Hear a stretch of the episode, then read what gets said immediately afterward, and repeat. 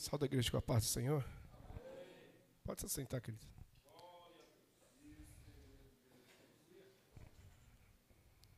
Gostaria que os irmãos abrissem as vossas Bíblias aí no, no livro de 1 de João. Eu estou um pouco com a voz meia debilitada, mas vamos tentar discorrer o melhor possível. Amém? 1 de João, capítulo de número 2, versículo de número 14.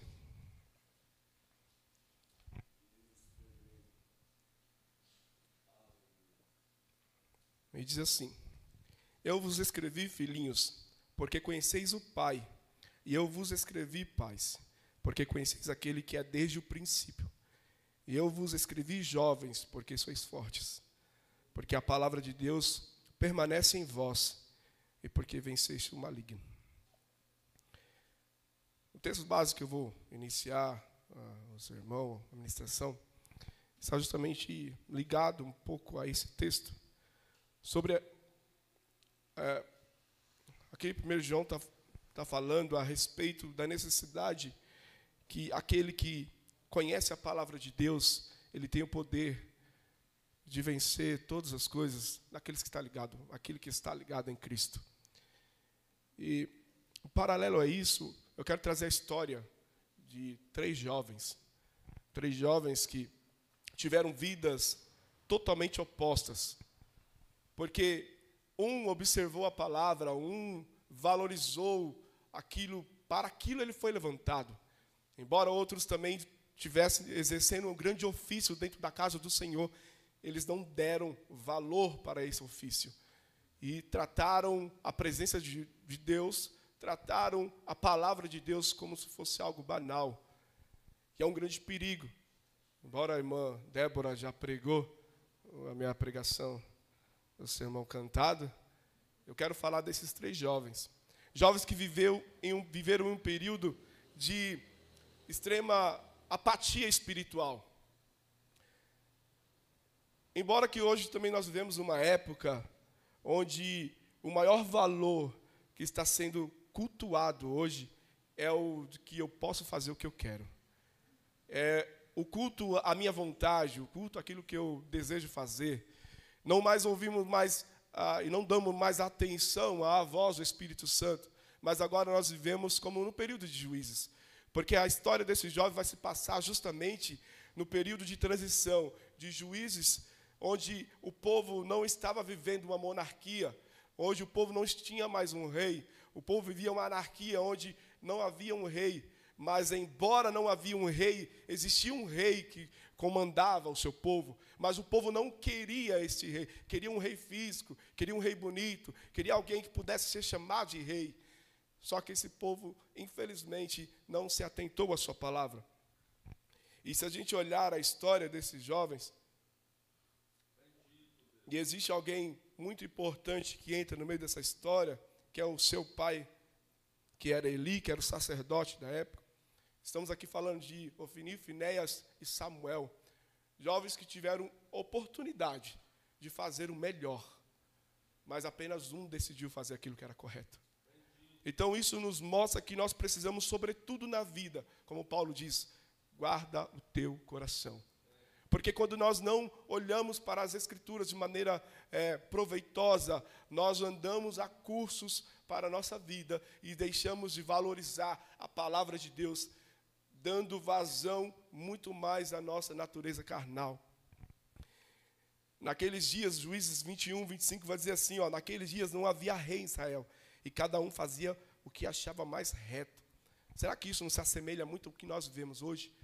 Porque hoje nós vivemos um tempo, um período difícil, onde nós temos todas as informações possíveis à nossa, à nossa mão. Nós temos a palavra de Deus de livre acesso. Nós temos como estudar a palavra de Deus de maneira tão clara, mas nós não decidimos fazer isso. Porque nós estamos, é, como Paulo diz, como comichões nos ouvidos. Nós queremos buscar para si mestres e doutores. Nós não queremos mais dar ouvido à voz do Espírito Santo, dar ouvido à voz daquele que pode transformar a nossa vida por completo e ser usado na Sua presença. Nós queremos simplesmente que Deus execute a minha vontade acima de tudo. E se esquecemos que a prioridade é a sua presença. Então o povo de Israel vivia uma crise, onde cada um fazia aquilo que queria. Então, parte da solução que Deus executa era a provisão de expiação por meio de sacerdote.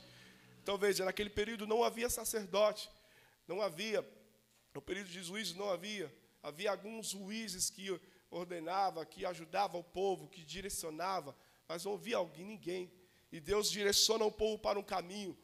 De agora ele pode ter alguém ao qual ele pode oferecer é, as suas necessidades e essas necessidades seriam apresentadas diante de Deus.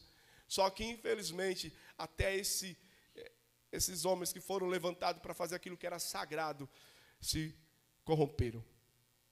Aqui nós vemos que quando o homem se corrompe, nós precisamos estar com nossos olhos fixos no alto, na graça de Deus. Porque nós vamos enxergar aqui no início dessa história que quando nós olhamos para a situação é, da qual o homem se, se põe, e quando nós olhamos para que o homem pode fazer por nós, e ele não faz aquilo que ele foi levantado para fazer, e nós olhamos para ele, nós vamos cair. Porque o povo de Israel começou a andar por este caminho. O que acontece? Ofini e Finéas eram jovens que eram levantados para cumprir os rituais do, do templo, para oferecer o sacrifício na casa do Senhor. Só que o que, que eles faziam? toda a oferta que era oferecida na casa do Senhor, ele, em vez de oferecer a primeira parte a, a Deus, que lhe cabia, que era devida, eles metiam um garfo na, na, na gordura que era oferecido para ser sacrificada a Deus e comia aquela gordura. Eles mantinham relações com mulheres dentro do próprio templo. Você vê como estava sendo profanado a presença do Senhor. Como naquele tempo o Senhor não mais falava com o seu povo, naquele tempo o povo não mais ouvia a voz do Senhor, naquele tempo não se ouvia mais a palavra de Deus. Isso precisa causar em mim uma grande preocupação, porque o Senhor sempre ele quer falar com a sua igreja, ele sempre quer falar por intermédio da sua palavra, mas às vezes nós não ouvimos a sua palavra porque nós estamos presos na consciência da carne e na soberba da vida. Nós estamos presos nas nossas vontades e prazeres. E se esquecemos que a vontade de Deus é que nós venhamos viver uma vida de santificação. Então nós vemos e nós enxergamos que Ana, ao clamar a Deus por um filho, eu vejo aqui Deus já começando a trabalhar, até mesmo dentro do pedido de Ana. Porque quando nós oramos diante do Senhor, colocando as nossas necessidades, as nossas fraquezas, o Senhor ele trabalha até mesmo nos nossos sonhos. Deus ele torna aquilo que para parece que é meu sonho não se torna o sonho de Deus. Porque Ana agora coloca Samuel aos pés de Jesus, aos pés do serviço à casa de Deus. Então, quando Ana ela, ela faz isso, ela agora começa a direcionar aquilo que o povo estava precisando justamente naquele momento. No momento de tamanha apatia espiritual. No momento onde o povo não queria mais ouvir a voz de Deus. O povo estava preso nos pecados. O povo estava preso nas suas vaidades. E infelizmente o Senhor estava longe. Tamanha era o momento sombrio que eles estavam vivendo naquele período. Por conta de tanta profanação que havia naquele tempo. Aí a gente vai falar assim, Jonas, mas será que isso não ocorre hoje. Não é assim, tanto assim. Como que nós tratamos a presença do Senhor? Como que nós tratamos aquele que nos deu a maior vida de todas? E nós vemos através da, da história desse jovem Samuel, um menino que ele tinha tudo para seguir no mesmo caminho. Porque imagina, um jovem que foi colocado para servir no templo. E ali ele já estava começando a executar ofício de sacerdote porque Deus sabia quem ele seria. E ele servindo no templo, servindo no templo, e ao mesmo tempo que ele servia ao Senhor, e a Bíblia vai dizer isso, lá em 1 de Samuel, 1 de Samuel, capítulo, capítulo 2, você vai ver que e cada dia crescia Samuel aos pés do Senhor. E cada dia crescia Samuel em conhecimento do Senhor. E cada dia, enquanto Ofini e Finés estavam fazendo tudo aquilo que era errado, Samuel permanecia fazendo aquilo que era correto aos olhos do Senhor. Então, a primeira coisa que nós aprendemos aqui, você não pode jogar desculpa para servir a Deus de maneira fiel, porque alguém que está só do seu lado, ou porque até mesmo o seu líder espiritual não está fazendo desta forma. Jovem, você pode, você tem a força de Deus dentro de você. Assim como Samuel, ele, ele se propôs em entregar toda a sua vida ao Senhor e ser alguém de referência para uma geração inteira. Porque quem foi Samuel? Se você olhar a história de Samuel, Samuel foi um dos grandes profetas, foi um dos grandes homens usado por Deus em toda a sua história de Israel. Levantou grandes reis. Foi o que finalizou com o rei Davi. Olha só. Você, quando se propõe a colocar a sua vida no altar do Senhor, o Senhor ele toma conta da sua vida de uma maneira tão extraordinária. E ele direciona a sua vida de uma maneira tão espetacular e, e impressionante que você nem sequer imagina aonde você vai chegar. Mas acima de tudo, mas primeiro de tudo, você precisa ter o seu coração voltado para as Escrituras. Você precisa é, retomar aquilo que você parou de fazer no meio da sua caminhada. Porque o Senhor sempre quer que nós venhamos ser usados, mas para isso nós precisamos ter esse desejo. E o Senhor, acima de tudo, Ele é santo, poderoso. Ele jamais vai deixar que a sua palavra seja profanada. Porque aí a gente vai dizer, mas por que será que estava tudo isso acontecendo e parece que Deus não estava vendo? Não, Deus falou. Deus falou para Eli, usando um profeta, falou que ele estava sendo, ele estava sendo conivente com a situação que seus filhos estavam vivendo. Porque toda a, a nação, todo o povo já conhecia a, a maneira como seus filhos estavam cuidando do templo do serviço da casa do Senhor. Muitos estavam questionando no meio da, da, da, da tenda, no meio do, do povo de Israel. Só que Eli, infelizmente, ele mascarou a situação. E às vezes não adianta. A gente quer mascarar aquilo que, que está trazendo prejuízo para a nossa vida espiritual. A tendência é só nos fazer cada dia mais morrer na presença do Senhor. Quanto mais nós escondemos aquilo que precisa ser exposto, mais fraco e mais vulnerável à morte espiritual nós se tornamos. Então, Eli foi colocado à poça diante do Senhor. E quando o Senhor cobrou Eli daquela situação, ele foi cobrar seus filhos. Mas ele foi cobrar seus filhos de maneira muito maleável. Infelizmente, ele não colocou o peso que era para ser colocado. Embora ele colocou um peso na, na vida de Ana, né? porque quando Ana estava para conquistar a sua bênção, o que, que ele falou para Ana? Ana, tu estás embriagada? Tu és filho de Belial? Tu és filho da iniquidade? Mas quando era para olhar para o próprio filho dele, ele, ele não enxergou. Isso nos dá uma lição muito grande de que eu preciso olhar para a minha vida primeiramente. Às vezes nós queremos que o céu desça no meio da igreja, mas como está a tua vida espiritual?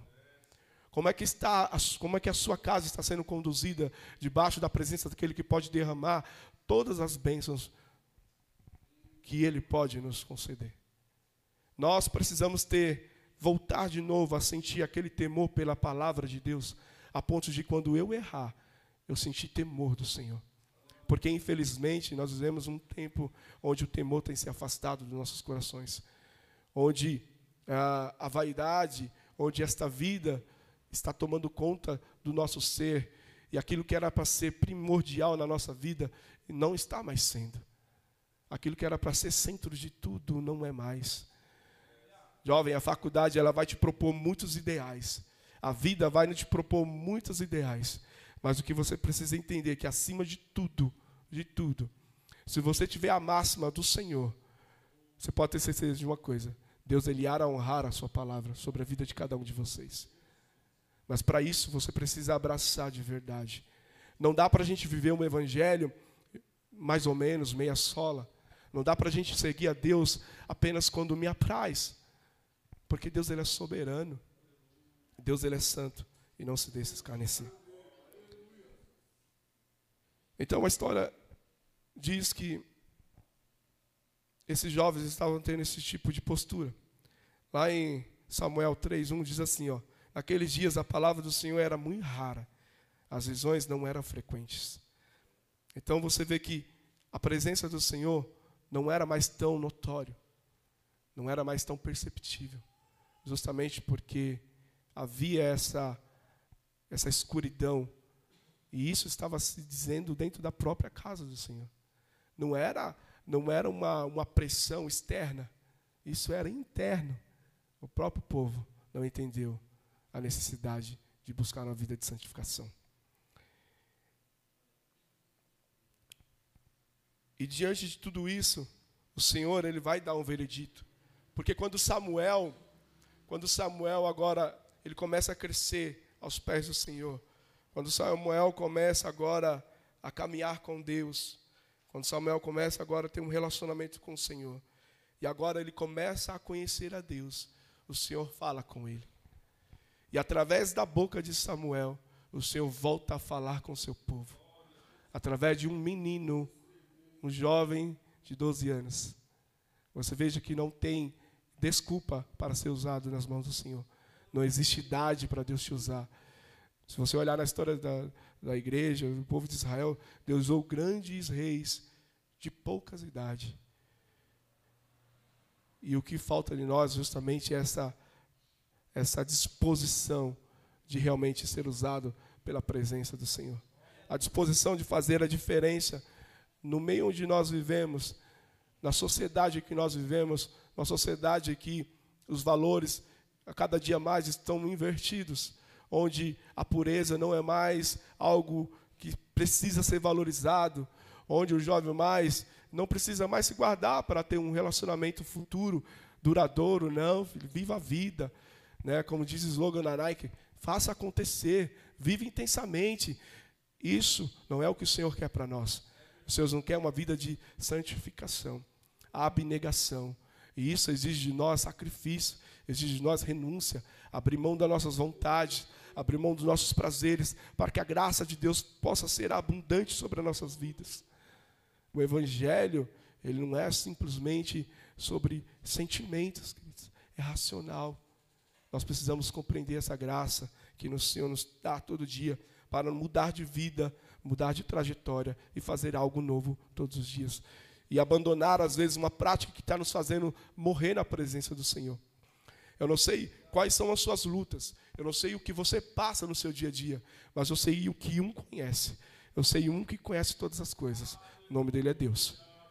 Ele é o Todo-Poderoso, olhos como chama de fogo, e contempla cada um de nós.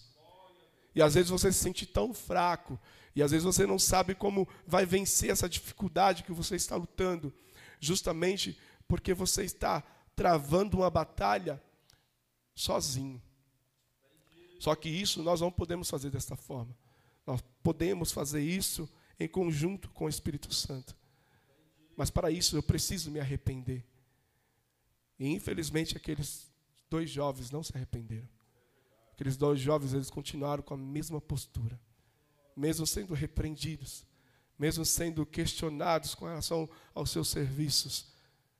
Quando foram para a batalha, quando foram para a guerra, além de perder a arca do Senhor, morreram os dois.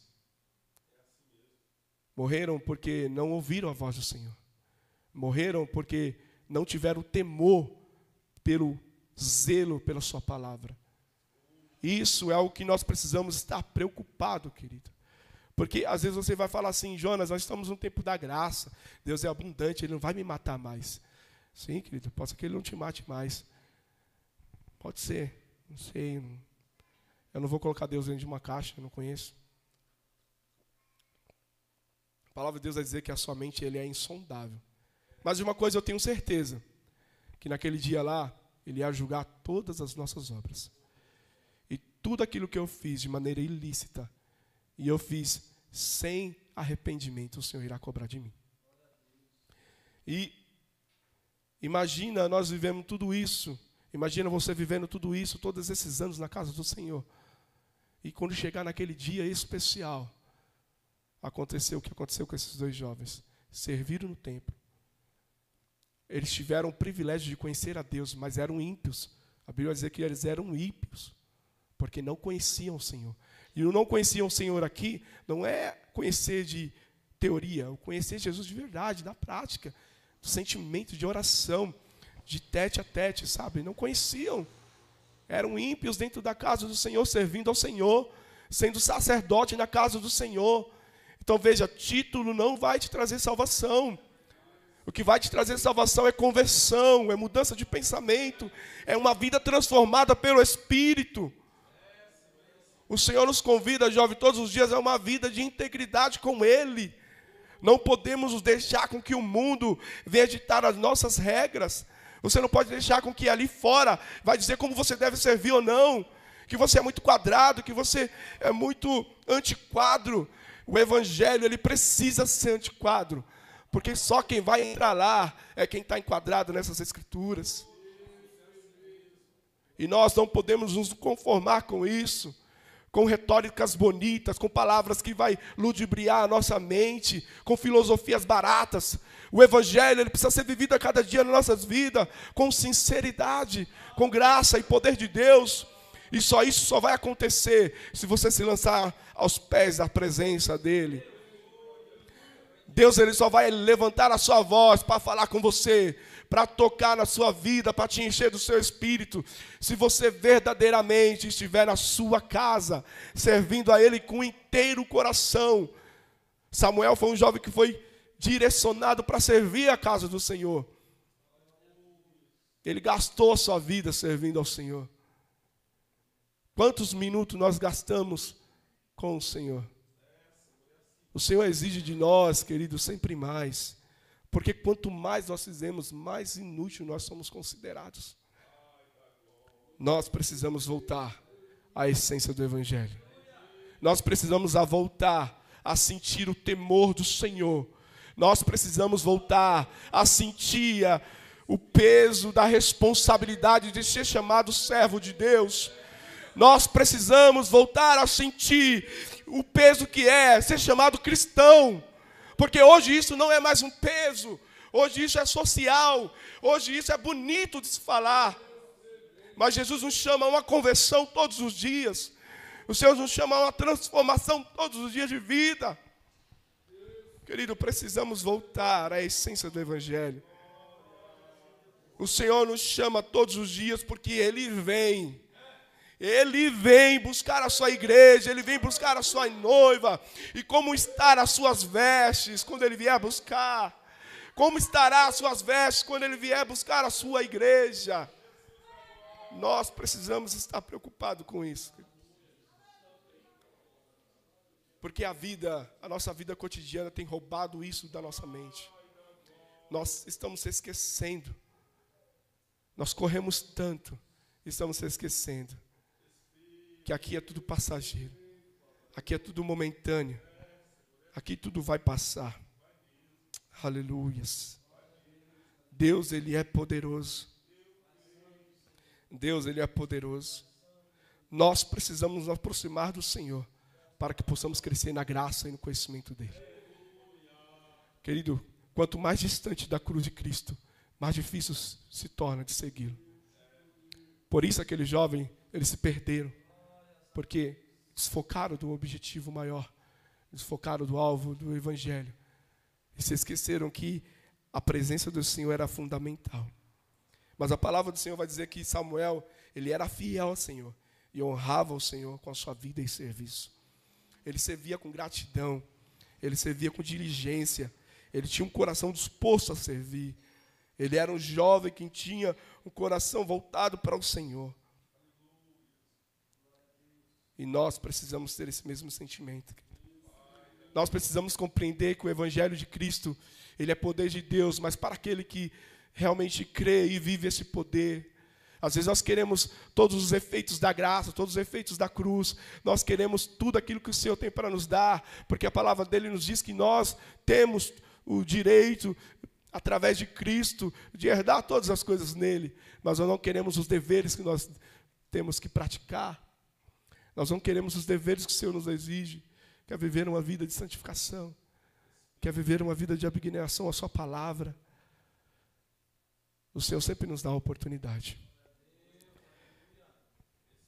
E ainda que parece que é transitório, parece que não vai acontecer, parece que é irreal, parece que está longe demais, mas o Senhor, Ele vai buscar uma igreja que tem e que sente a Sua presença.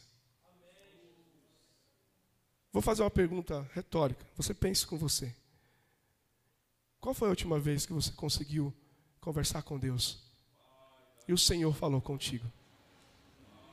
Qual foi a última vez que você conseguiu, numa leitura da palavra, sentir o Espírito Santo falar no seu coração? Ou quando você lembrou de fazer isso?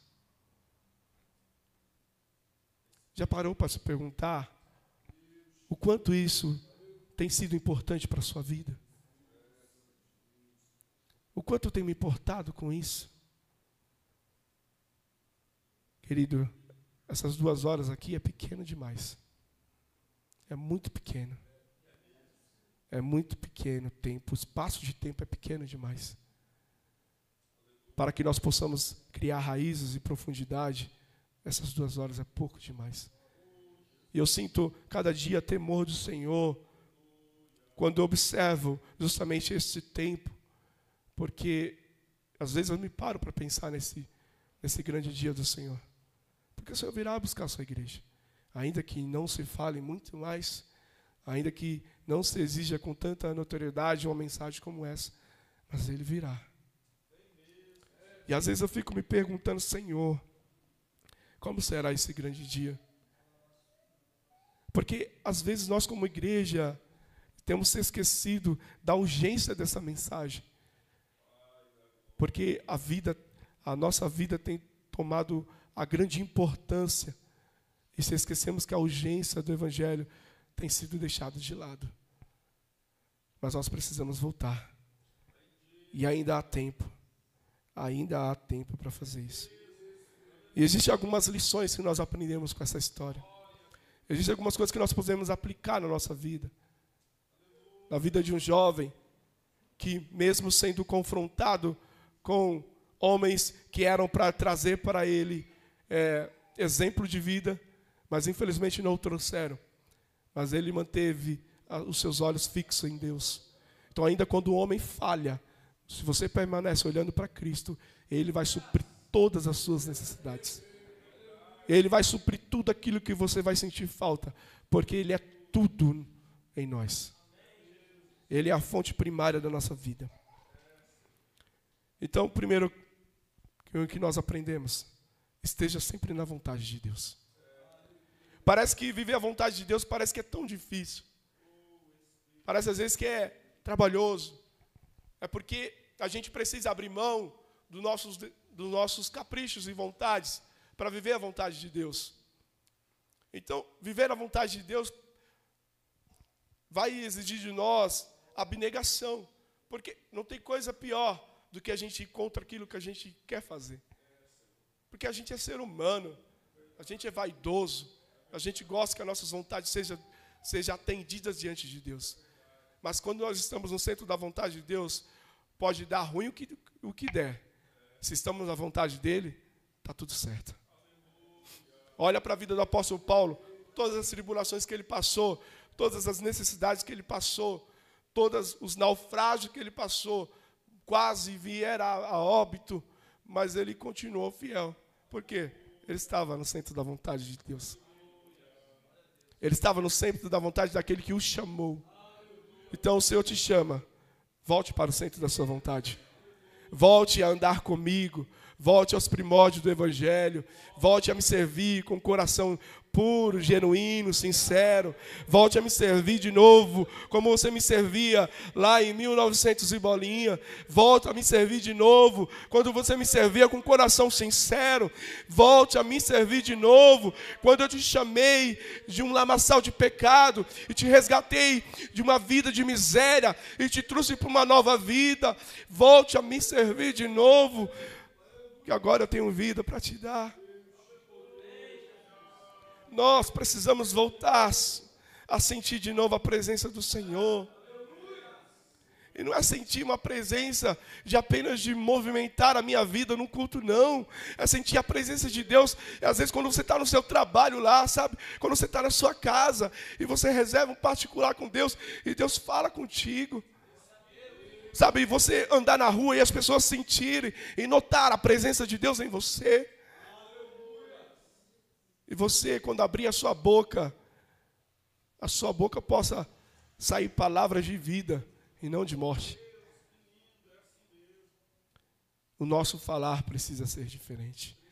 O nosso andar precisa ser diferente. Segunda coisa que nós aprendemos, sirva mesmo que humanamente não te enxergue. Samuel não era um jovem que estava para ser sacerdote, porque ele era da linhagem. Ele era da linhagem de Levi. Ele era levita. Ele podia servir ao templo, mas não como sacerdote. Mas pela negligência do sacerdote que o Senhor colocou, ele cortou, cortou a geração de Eli da linhagem sacerdotal. Mas colocou Davi, mas colocou Samuel. Samuel agora passa a ser sacerdote. Então, quem nos levanta não é o homem, não é o sobrenome, não são os títulos, é Ele. É Ele. Se você tem chamada na, na sua vida, se você acredita que o Senhor tem algo para você, não se preocupe se o homem não te enxerga. Não te preocupa se você não tem um sobrenome pesado para carregar, para ser reconhecido, para ser bem visto. O que você precisa ser reconhecido é por aquele que está nos céus. Ele precisa te conhecer. Ele precisa saber quem você é. A Bíblia vai contar a história de Jó. E quando ela conta a história de Jó, ela vai falar que Jó, Deus olhando para Jó, ela fala assim: Eu vi ali na cidade de Ur um homem que era o quê? Temente a Deus desviava-se do mal. Íntegro. Deus enxergou Jó dessa forma. Então, nós precisamos ser vistos por Deus, mas como nós queremos ser vistos por Deus? Como alguém ímpio dentro da casa do Senhor ou como alguém que pode ser usado na sua presença? Então, busque ser usado por Deus e não se preocupe se o homem não te enxerga. O mais importante é que Deus ele pode e ele vai te enxergar. Olhando para a história do povo de Israel, você vai ver Davi, jovem, grande história, de um jovem que não tinha nada para ser rei. Não tinha, né, diante dos olhos do homem, nada. Mas Deus, ó, Ele conhece o coração. Deus, Ele conhece aqui dentro. Porque quando Ele fala para Samuel, Samuel, Samuel, porque Samuel ainda estava com a visão de Saul ainda, né? Ele ainda estava olhando como aparência. Mas Deus fala para Samuel, Samuel. Isso Samuel já velho já, né? Nós estamos falando do Samuel menino, aqui é o Samuel já velho. Samuel, Samuel, eu não vejo como um homem vê. Você olha o exterior, Samuel. Eu, porventura, olho o coração.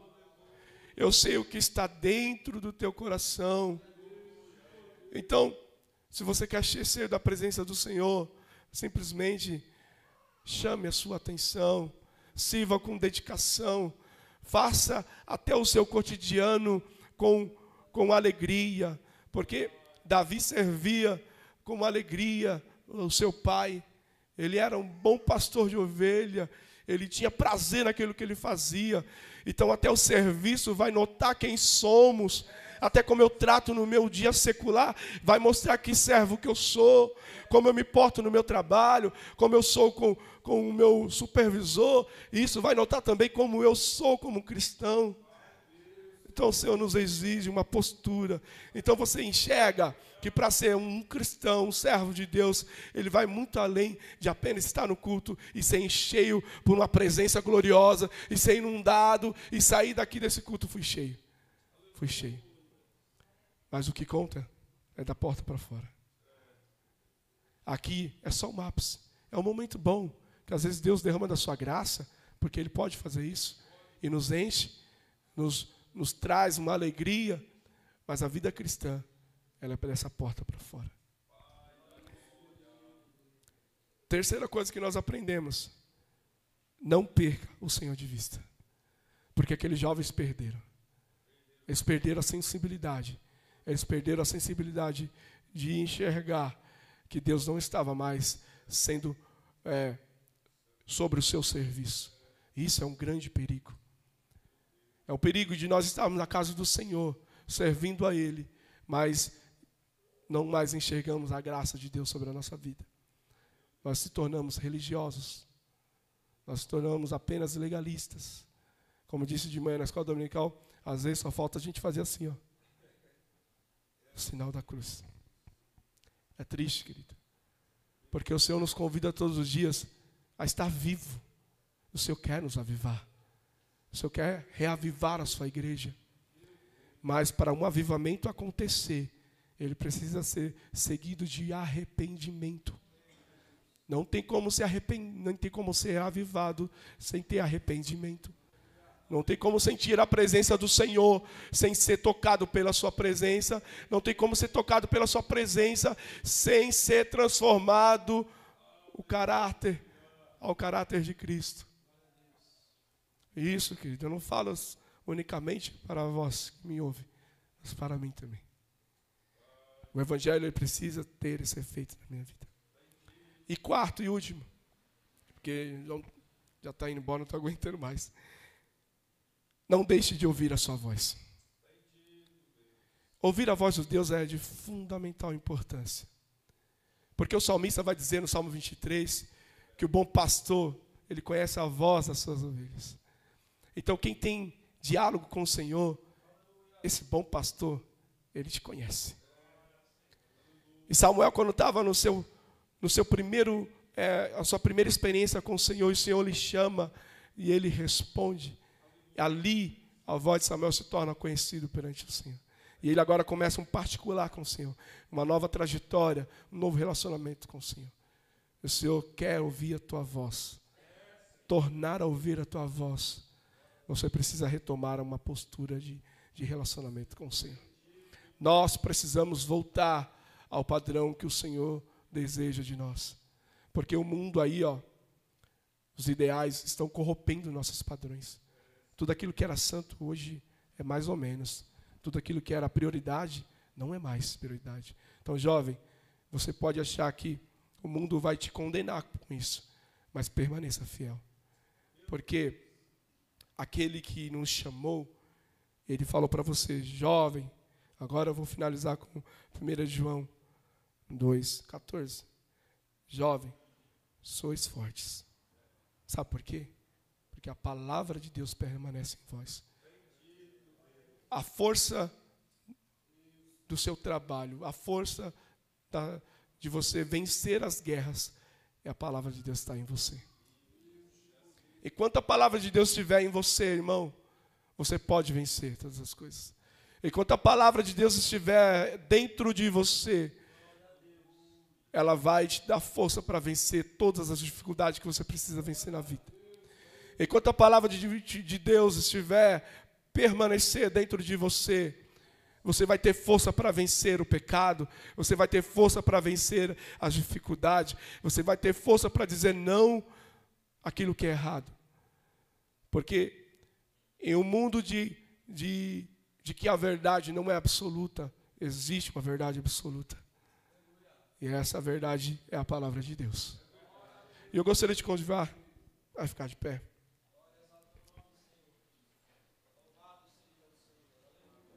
E eu gostaria de pedir que os jovens, vamos louvar que o Ele vem? Jovens a louvar o Ele vem, de novo. E eu quero que você medite nessa palavra, medite nas suas escrituras. Porque o Senhor, Ele quer encher-nos da sua presença todos os dias. O Senhor quer derramar da sua graça todos os dias. Ele quer fazer novo todas as coisas. Ele quer nos transformar de uma maneira tão extraordinária. Onde quem estiver na rua aí vai enxergar um Ipanema diferente. Um Ipanema que tem a presença do Senhor, um Ipanema que é tocado pela graça de Deus, um Ipanema que vidas são salvas, não porque nós somos bons, mas porque entendemos a graça salvadora que chegou até nós. Esse e isso é o que o Senhor quer de nós. Deus é maravilhoso. Louve juntamente conosco, porque Deus ele é fiel.